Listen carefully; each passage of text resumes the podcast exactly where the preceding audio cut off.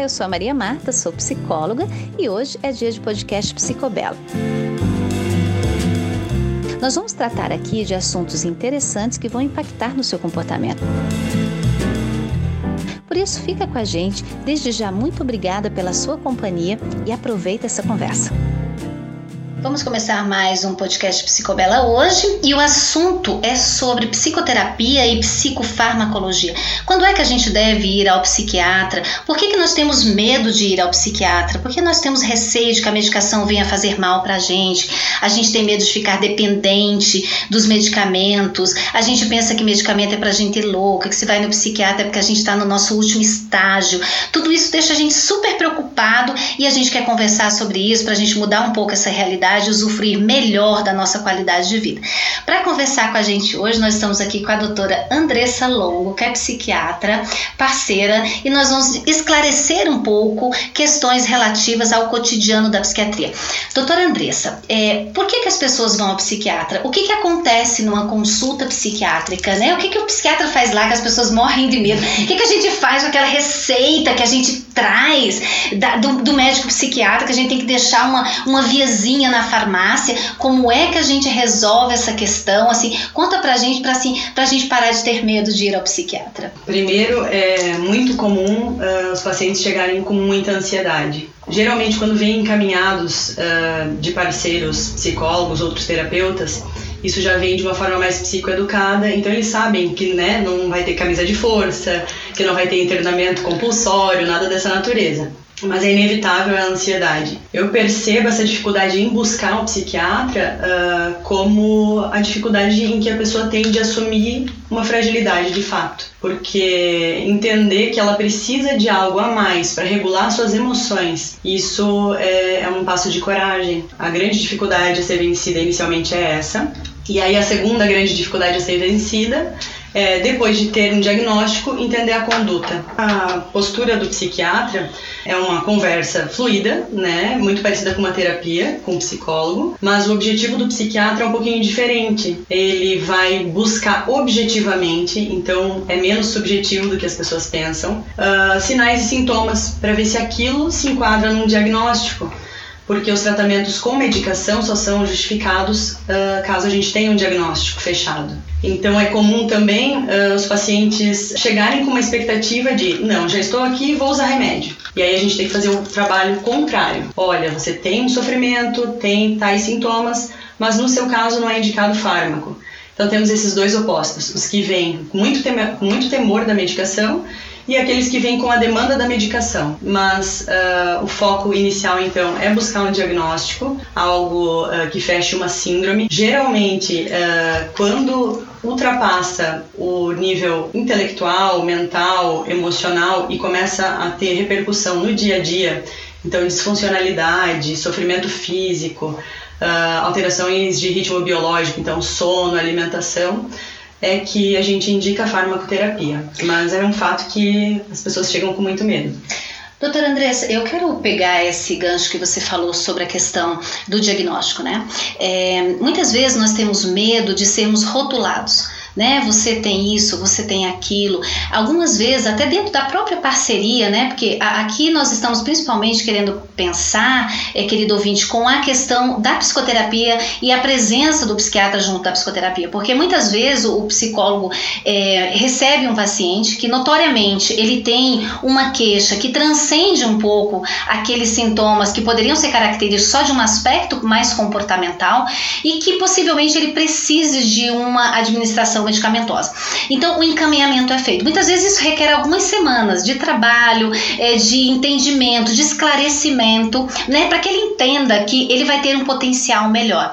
Como que a gente pode orientar o nosso ouvinte no sentido do diagnóstico? Porque o diagnóstico, como você colocou, ele é importante e ele vai ajudar a conduta medicamentosa, mas não necessariamente ele é um rótulo que a pessoa vai ter que, né, se de alguma forma conviver com ele, como se aquilo fosse uma coisa é ruim para sua vida, mas apenas um, uma, um direcionamento, uma diretriz. Como é que a gente pode ajudá-la a entender a não sofrer excessivamente com, e se preocupar demais com a questão diagnóstica? Então, rótulo, né? Eu acho que na história da psiquiatria esse é um grande problema, porque é como se uh, quando a pessoa recebesse um diagnóstico, ela se tornasse o diagnóstico e acaba confundindo isso com a própria identidade da pessoa. O paralelo com doenças clínicas é muito interessante, né? Porque quando a gente fala assim, olha, é, a pessoa tem câncer, a gente fala que ela tem câncer, não que ela é câncer, né? Ou que ela é cancerosa, o que seria horrível de se falar. E para psiquiatria as pessoas não acham horrível de se falar que a pessoa é esquizofrênica, né? Sim. Então começa a confundir com a identidade. A pessoa não é esquizofrênica, ela é portadora de esquizofrenia. Isso distancia da identidade. Então, quando a gente vai para a questão diagnóstica da psiquiatria, é como se isso tomasse todos os âmbitos da vida da pessoa e fosse invadir quem ela é. Né? Então, o rótulo, acredito, e o sofrimento relacionado ao rótulo vem disso. O sofrimento mental, ele existe, independente da gente nomear ele ou não. Então, eu é, tomo muito cuidado em fechar diagnósticos é, incisivos. Né? Eu acho que o, no longitudinal, ele é muito importante. Então, como eu trato de crianças também, a gente sabe que o nosso cérebro tem uma capacidade enorme, né? uma plasticidade neuronal. Então é muito difícil a gente dizer que a pessoa tem tal diagnóstico e tal diagnóstico é para o resto da vida. Então a gente tem que avaliar caso a caso e ser muito claro com o paciente, olha, o teu diagnóstico requer um tratamento limitado ou não, o teu diagnóstico é mais grave, ele realmente é um tratamento para o resto da vida, né? Mas esse estigma do tratamento para o resto da vida também é algo que pega. E aí, de novo, paralelo com as doenças clínicas, né? Ninguém faz uh, esse julgamento de uma doença clínica que precisa ser tratada cronicamente, mas sim. com a saúde mental, sim. Sim. Doutora Andressa, deixa eu aproveitar esse aspecto que você observou sobre a questão para a vida toda, né? É, muitas vezes o paciente começa a fazer o uso do fármaco, ele diz, quando é que eu vou parar?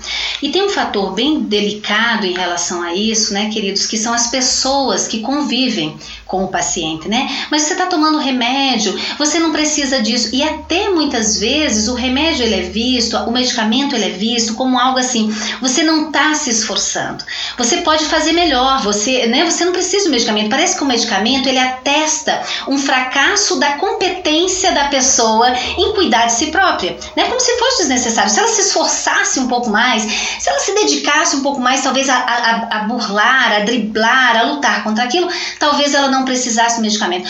Qual que é o problema de uma pessoa que precisa de medicamento não usar medicamento? Né? Uma pessoa que pode ter uma vida modificada em relação ao medicamento, é, ajudada, auxiliada, não fazer uso do medicamento. Que prejuízos, né? quais as consequências que uma pessoa que, que poderia aproveitá-lo não vai aproveitar por causa dos seus medos? Vou responder de trás para frente. Ok, tá ótimo. Ah, então, as consequências são inúmeras, né? Então, quando a gente fecha um diagnóstico, o que isso quer dizer? Né? Quando esse, uh, esse sofrimento já está em nível de transtorno, né, que é quando é indicada a farmacologia, quer dizer que há um sofrimento não só psíquico. Né? Esse, esse sofrimento psíquico também se reflete num uh, desequilíbrio químico, bioquímico.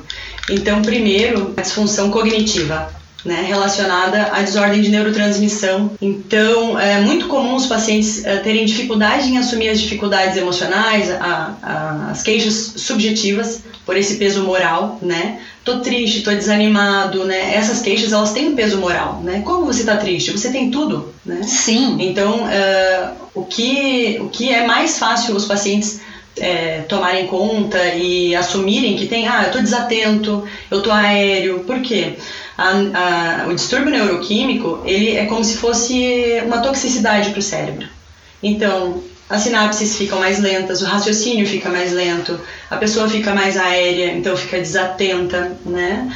Uh, quando começa a repercutir em sono, em alimentação, começa a generalizar esse distúrbio bioquímico que começou no cérebro, mas ele começa a somatizar em outras coisas. Então, uh, tanto obesidade quanto desnutrição, uh, abandono escolar, abandono de faculdade, abandono de projetos, abandono às vezes de casamento, né? Então, porque a pessoa já está aquém das suas possibilidades, das suas potencialidades. Ela começa a interpretar todos os fatos ao redor dela com o viés daquele transtorno. Porque o cérebro dela não permite que ela interprete de outra forma. Ela usa uma lente e essa lente vai, a partir do transtorno, vai trazendo todo é, o transtorno dos comportamentos, das interações, dos relacionamentos a partir dessa lente do transtorno. Sim. E quando passa de um nível de gravidade, o transtorno, praticamente impossível a pessoa sair disso sem a medicação, porque ela não tem a motivação inicial, o ânimo inicial para buscar, porque essa falta da disposição geralmente faz parte dos quadros.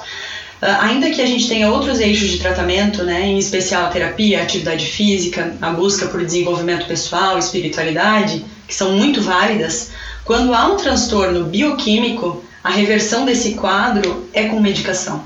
Doutora Andressa, assim, é, algumas pessoas carregam esses transtornos, são transtornos mais importantes, que estão no seu cotidiano, como você explicou para nós agora.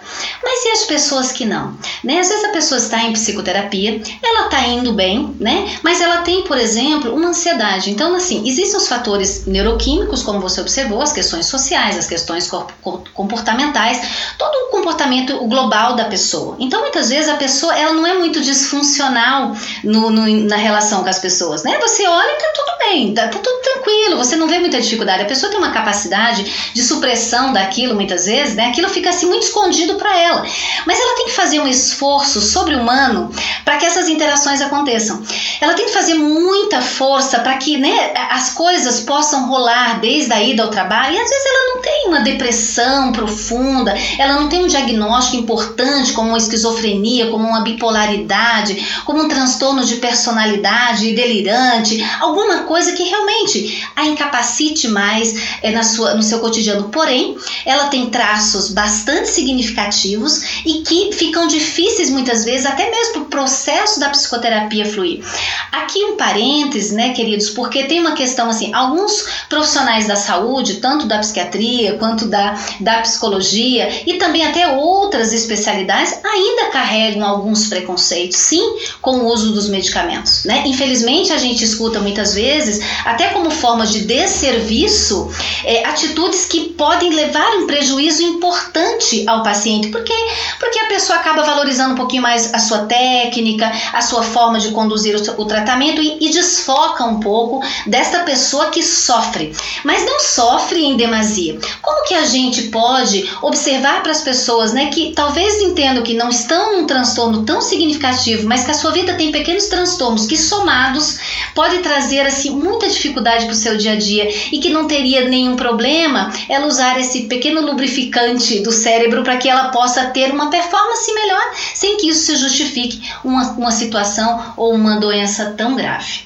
Eu acho que é, essa discussão ela vem porque os protocolos trazem que, mesmo sendo transtornos, os quadros leves não têm indicação obrigatória de farmacoterapia. O fato de não ter indicação obrigatória não quer dizer que eles não possam ser usados. Então, é, colegas médicos, inclusive, quando são quadros leves, eles relutam né, em mandar para o psiquiatra ou até mesmo em começar um psicotrópico pelo preconceito com a medicação, né? As medicações hoje elas estão muito avançadas, né? Eu acho que isso uh, tem a ver também com os remédios antigos que tinham muitos efeitos colaterais. Então, quadros leves, subsindrômicos, uh, que têm é, uma cronificação no tempo, eles podem ter muito ganho com a medicação, mesmo sendo leves.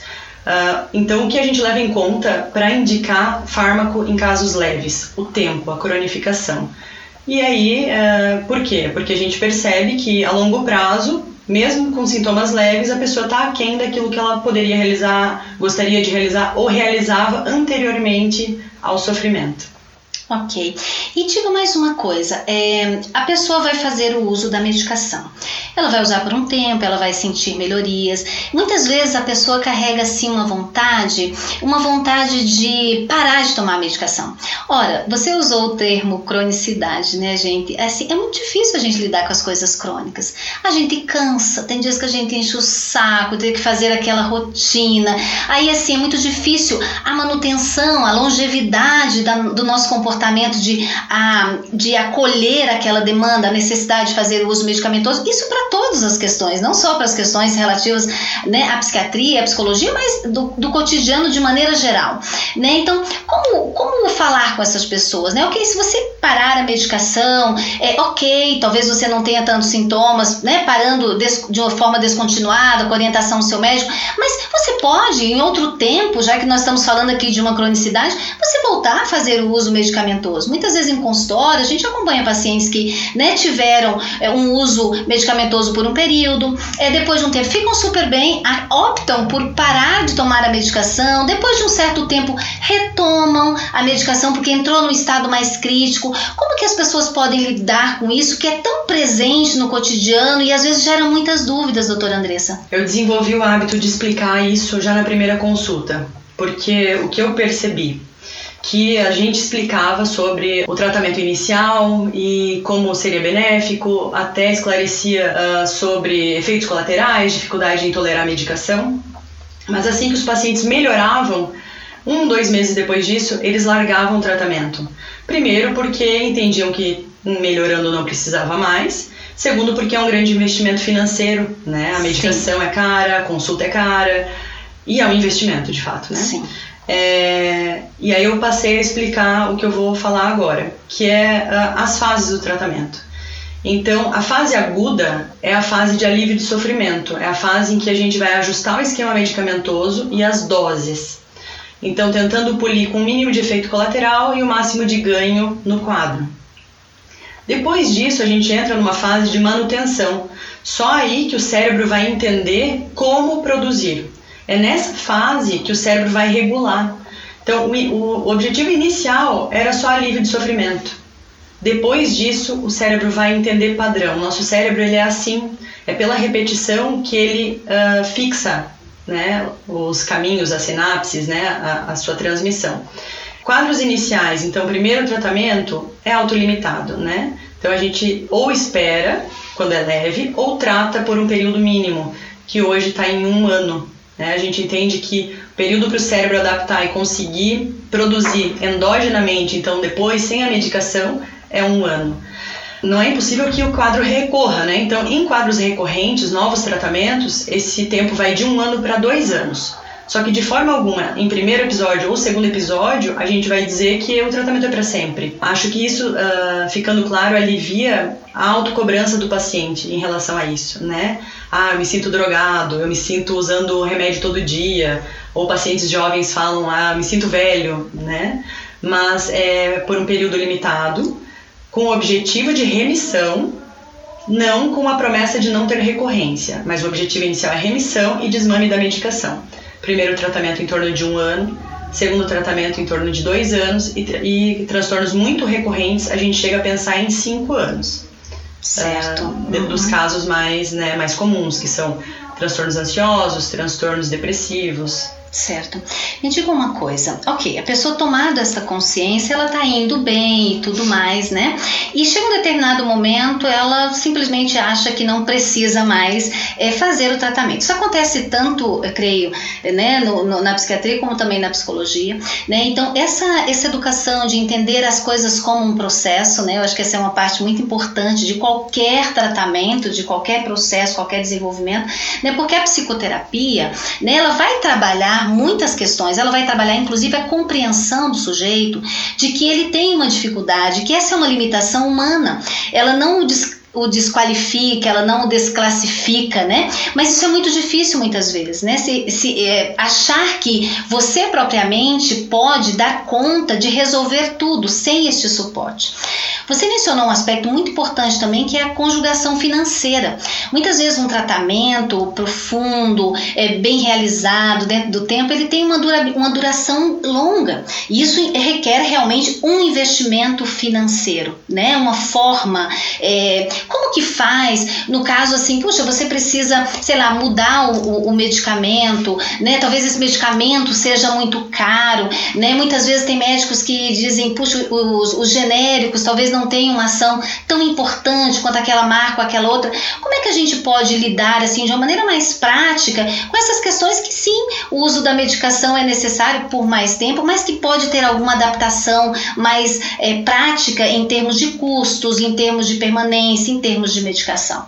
Vamos começar com a pergunta mais comum, né? Quando uh, o paciente busca baratear, ele pergunta sobre manipulados. Né? Ok. Então, manipulados, é, tanto para psicotrópico quanto para hormônio, é, não são eficazes, porque geralmente eles têm uma sensibilidade muito grande à luz, à temperatura, né? Então, uh, manipulados a gente evita, tá? Eu vejo alguns colegas fazem, fazem fórmulas, mas é o que a literatura diz, né? Que os manipulados eles são muito voláteis e não são indicados. Na questão dos genéricos, isso depende muito da molécula, porque alguns genéricos já são muito consolidados no Brasil. O que começa a acontecer é que as medicações novas, elas ainda não têm uh, a bioequivalência adequada. Então, remédios mais antigos, a bioequivalência do genérico é tão boa quanto a da marca referência. Os novos é que realmente a gente não tem como né, passar de outra forma e fica bem mais caro mesmo.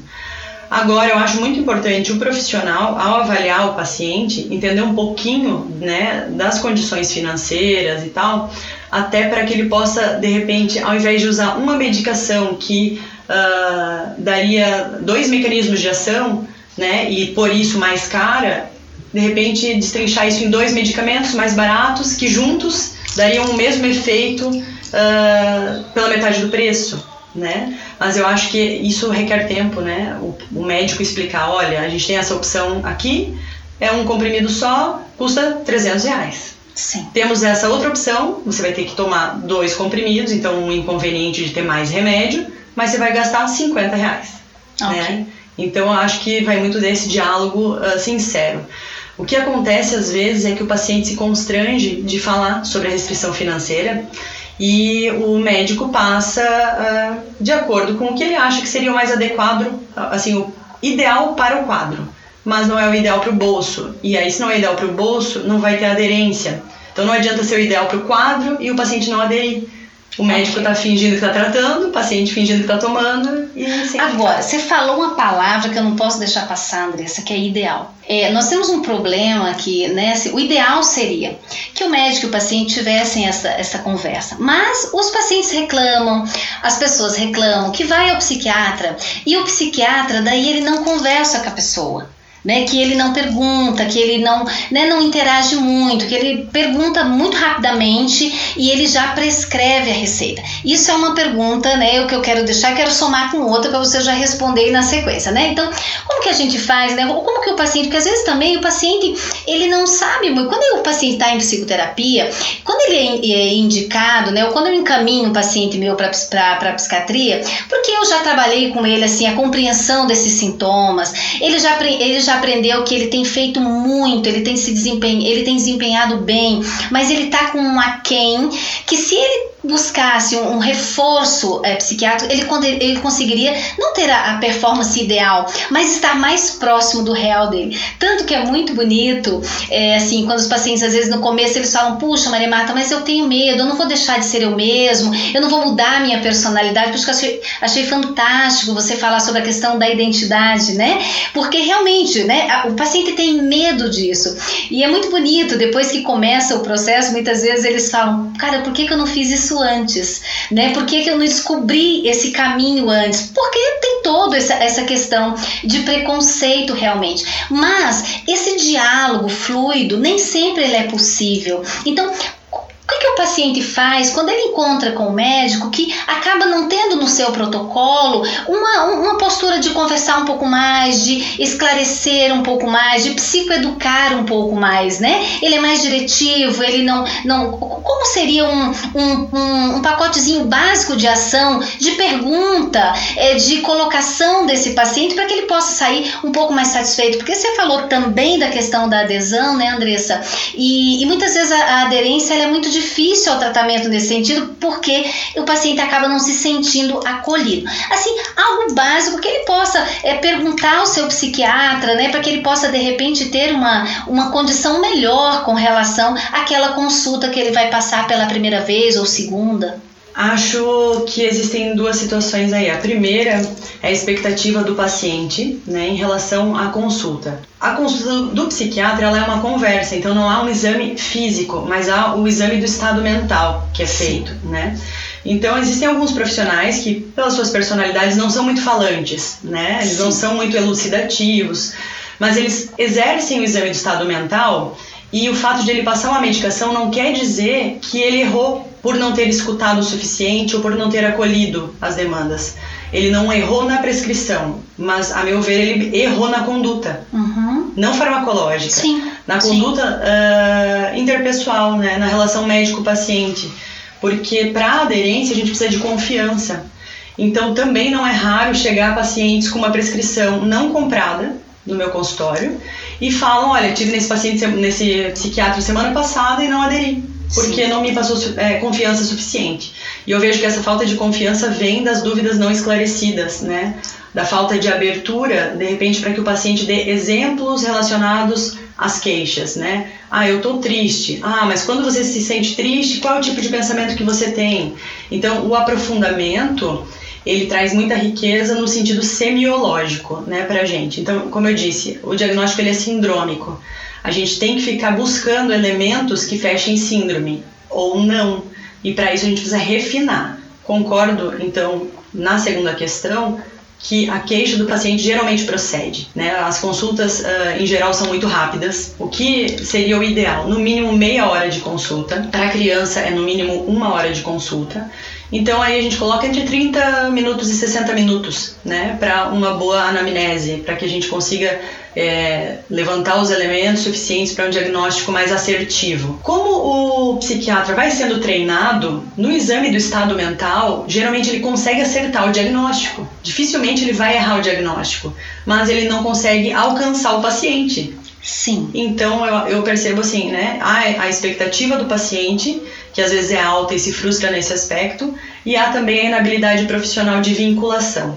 Acho okay. que tem os dois lados, né? A gente, uh, infelizmente, vê colegas que em 5, 10 minutos uh, passam receita e isso não tem como vincular, né? Não tem como estabelecer confiança.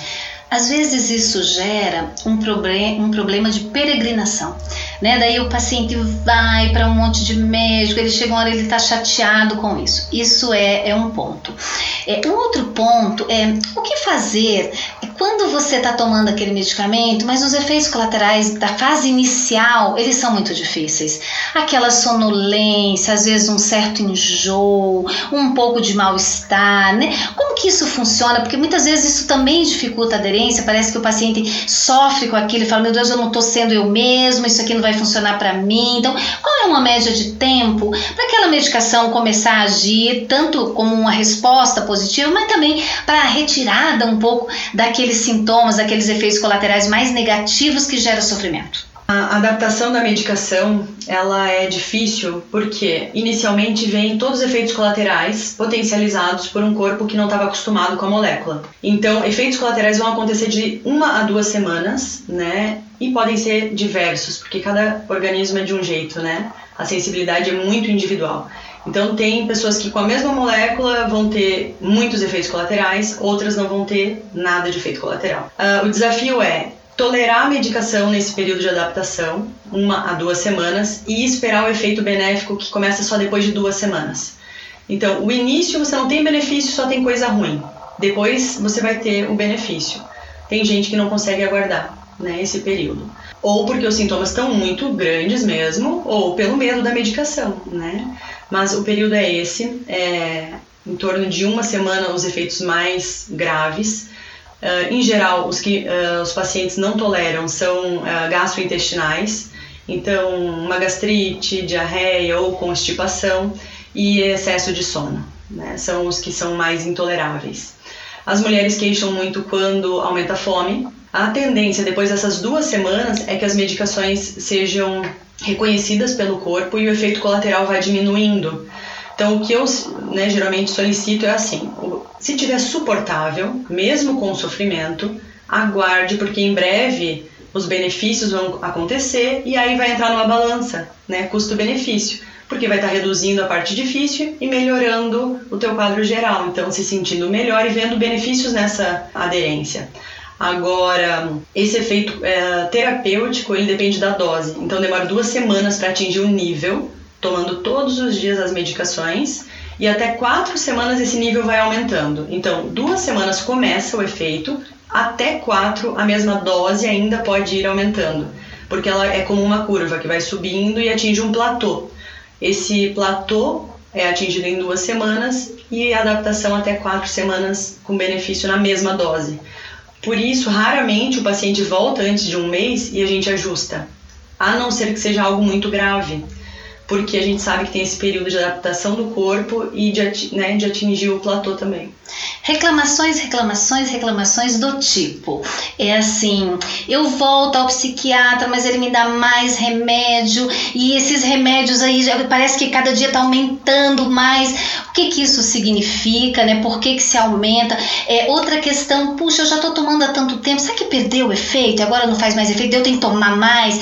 E, e o medo da dependência, eu vou ficar dependente disso a vida inteira, vou ter que tomar isso, sem isso eu não vou mais existir direito. Então, doutora Andressa, nos salve. O que que faz com esses medos todos, por favor? Eu não vejo com maus olhos os medos. Eu acho que o medo é um mecanismo de proteção, né? Então, até pouco tempo, a medicina era muito invasiva. Fazia o que queria com o corpo do ser humano, né? Hoje, que bom que existe informação, existe Google, uh, ainda que com várias informações distorcidas, esse ímpeto das pessoas buscarem, né? Eu vejo isso como um autocuidado. Uh, claro que o medo excessivo impede que a pessoa se trate direito, né? Então, o medo pode ser adaptativo nessa questão de se cuidar e questionar o médico quanto à característica da medicação. É, primeiro, a gente não tem um exame né, que diga qual é a melhor medicação para cada pessoa. Já estão sendo desenvolvidos exames genéticos uh, para fazer uma testagem e ver qual seria o melhor psicotrópico para cada paciente. Isso ainda está inacessível, ainda é, é, nível de estudo, não, a gente não usa na prática clínica, a não ser em casos muito refratários e graves. Sobre o vício, né, dependência, a grande dificuldade que antigamente usava-se muito benzodiazepínico. Benzodiazepínico é o tarja preta, né, é essa classe de ansiolíticos, calmantes. Uh, tem vários muito conhecidos, né, músicas que falam deles e tal. é, porque eles têm um mecanismo de tolerância, né? Até um, um mecanismo de condicionamento. Mas é só essa classe que faz isso. Então, por isso, inclusive, é que eles são tarja preta. Os tarja vermelha, que são quase todos os outros que a gente usa, eles não têm esse potencial de tolerância. Tolerância é o que diz se pode viciar ou não. Tolerância é a característica de ter que usar cada vez doses maiores para ter o mesmo efeito. Mesmo assim, a gente continua usando esse tipo de medicação. Se a pessoa usar na dose em que o médico passa, não vai haver vício. A grande dificuldade é que com o sofrimento, às vezes a pessoa começa a se automedicar, aumentar a dose por conta, né? Porque traz um relaxamento imediato. Então, essa tendência, né, na busca por alívio é a pessoa não seguir o que o médico mandou. Então, nessa coisa, não, não o médico não manda, eu vou fazer como eu quero, né? Então, tem um, tem um benefício das pessoas se cuidarem, né? Sim. Mas eu acho que essa, quando você põe a tua confiança num profissional, ela tem que ser plena. Saber que ele está fazendo o melhor que, que dá para ser feito. Quanto às doses, é, dificilmente a gente começa a medicação em dose plena, porque se a gente chegasse direto nessa dose, o efeito colateral seria intolerável daquela primeira e segunda semana. Então a gente tem que ir escalonando, né? Então geralmente começa uma dose até subdose infantil, assim, para adaptação. Então, se no primeiro mês de tratamento tiver um benefício mínimo e conseguir tolerar, isso é um ganho né? Depois vai sendo uh, polido o tratamento no aumento das doses e nas associações. Por exemplo, um paciente está com uh, um quadro depressivo grave. A gente faz uso de uma medicação e essa medicação tira o paciente do episódio depressivo, mas ele fica com o que a gente chama de resíduo cognitivo. Então ele já está melhor, ele não está depressivo, ele está funcional, mas a última parte a responder numa depressão é o cognitivo. Então, lentificação do raciocínio, a pessoa não faz as mesmas associações, uma dificuldade em se planejar, de organizar tarefas. Então, essas são né, funções mais cognitivas, elas realmente não uh, respondem muito rápido. E muitas vezes a gente tem que fazer associação ou troca, dependendo do caso, uh, buscando esse polimento. Então, é muito comum a fase aguda, da qual eu falei, passar, e na fase de manutenção ter que fazer polimentos. Uh, ou para alívio de efeito colateral, né? Ah, a pessoa tá melhor, tá super bem, mas a pessoa ganhou muito peso. A gente faz o polimento pensando nisso, né? Em minimizar efeitos colaterais. Esse polimento é um, é um ajuste que você vai fazendo da medicação. Ajuste de dose ou associação. Ok associando outros medicamentos ao medicamento que o, que o paciente está usando ou trocando esse medicamento por um efeito diferenciado? Muitas vezes diferenciado, mas potencializado na mesma molécula. Okay. Por exemplo, a gente tem medicações que mexem só com serotonina, tem outros que mexem com serotonina e noradrenalina. Então, quando você faz a troca, não necessariamente você está trocando tudo você está fazendo um upgrade, né? Você pega o serotoninérgico e muda por um dual, buscando uma outra via para ver se aqueles outros efeitos uh, vão ser polidos, melhorados.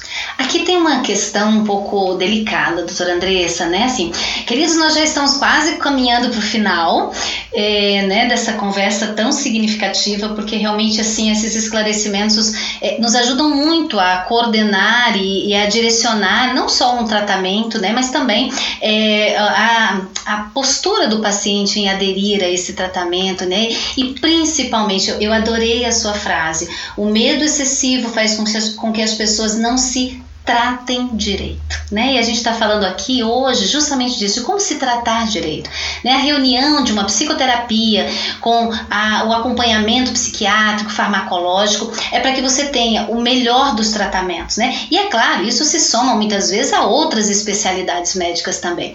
E aí eu vou fazendo uma pergunta para a gente ir caminhando para o fim também, que é assim: e quando outras especialidades médicas prescrevem medicamentos? Você estava falando agora com relação às moléculas, né? Às vezes a pessoa diz, olha, mas eu, tô tomando esse medicamento forte, ela pôs mais. E às vezes a pessoa não entende, acha que aumenta a dose e, e que não necessariamente é isso, são outros sistemas, outras moléculas que são acolhidas naquela condução.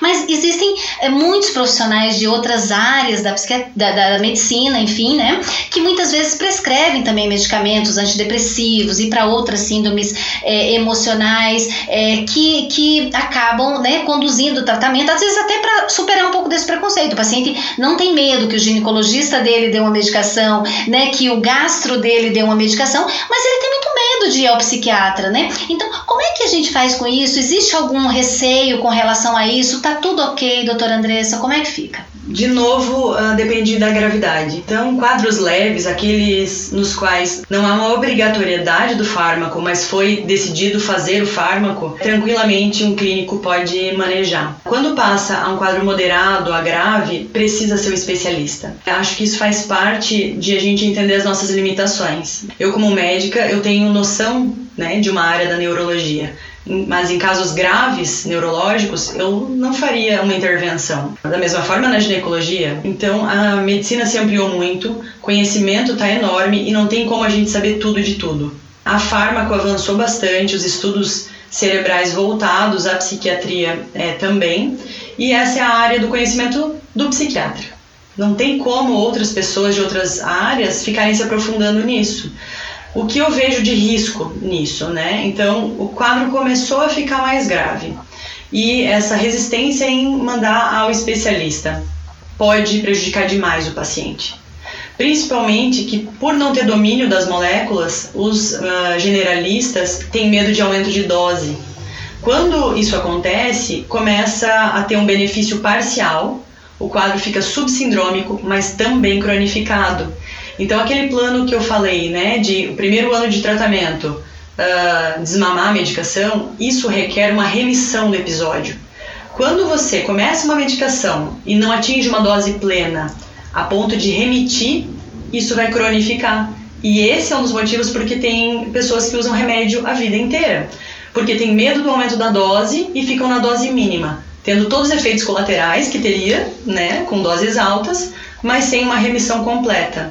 O que uh, cronifica o quadro, vai ser cada vez mais difícil de tratar e muitas vezes com uma molécula inadequada. Puxa vida, como é importante saber desses detalhes, né? Porque às vezes, justamente por não compreender esses detalhes, você pode se colocar numa situação em que você não, não vá melhorar, vamos dizer em forma simples, né? Que você não vá melhorar. Isso pode ser, né, querido ouvinte, muito difícil realmente para que a vida da pessoa possa né, fluir de uma maneira tranquila, de uma maneira é, mais, mais natural.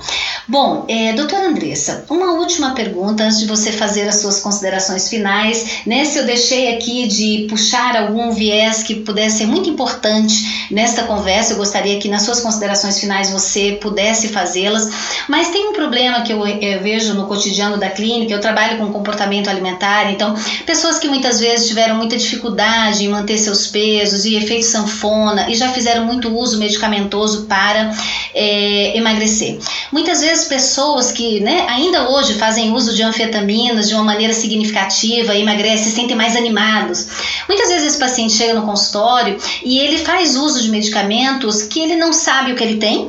É, muitas vezes são pacientes que têm, eu né, recorrentemente encaminho para a psiquiatria, porque existe muitas vezes alguma síndrome ali que está oculta ou está mal conduzido o tratamento, porque ele está tomando medicamento que realmente ele fica mais animadinho, mas ele pode ter ali uma ciclotimia, ele pode ter ali uma depressão, ele pode ter uma outra né, disfunção importante que não está sendo conduzida adequadamente porque ela está camuflada sobre um outro tratamento, né, sobre um outro tipo de medicamento e isso muitas vezes pode levar a um sofrimento a longo prazo ou talvez até essa cronificação que você falou também no sentido da causa, do problema. Às vezes a pessoa sente muito cansaço, por isso ela come muito carboidrato muito doce, mas porque muitas vezes ela tem um quadro depressivo leve que não foi tratado. Então, são várias coisas, né, que muitas vezes o uso da medicação não é o uso da medicação adequado e isso gera prejuízos assim bastante amplos é, na vida do paciente. Comente, por favor.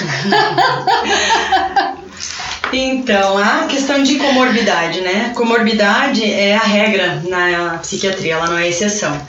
Então, muitas vezes o paciente vem, começa o tratamento, uh, melhora daquela demanda inicial, do episódio inicial, mas a longitudinalidade, né, o acompanhamento certinho nesse período, né, com uh, consultas frequentes, serve para isso, para a gente ir vendo quais são os outros domínios que não estão legais. Porque, teoricamente, se um episódio está tratado, não deveria haver sofrimento relacionado à, à psique. Mas a gente percebe que muitas vezes há algo pré-mórbido que precisa ser tratado. Muitas vezes é algo que passou batido desde a infância. Então a gente tem que fazer uma, uma, um diagnóstico, inclusive hierárquico, né? Às vezes a gente tem a suspeição de que há um transfundo, algo pré-mórbido, Pré-mórbido, eu digo a morbidez que trouxe o paciente, né? E a gente não pode negligenciar isso, porque a chance de recorrência em casos assim é enorme. Um exemplo clássico, né, é um TDAH, déficit de atenção e hiperatividade não tratado na infância, e ele vai até a adultez sem tratamento. Provavelmente essa pessoa vai desenvolver algum transtorno em algum momento da vida, né? Ou um episódio depressivo, ou um transtorno ansioso, causa sofrimento. E aí a gente trata esse episódio. Um ano, fez terapia, manutenção, ok, e desmama. A chance de ele recorrer é enorme, porque o quadro basal dele não era esse, né? Isso é uma consequência de um quadro basal. Então, o acompanhamento frequente, né, no início mensal, depois bimestral, é o que vai dar esses elementos para que a gente suspeite de algo uh, dessa natureza, né, da comorbidade. Ok. Olha, eu espero que você que está acompanhando com a gente esse podcast possa ter encontrado muitas, é, esclare muitos esclarecimentos para as suas dúvidas.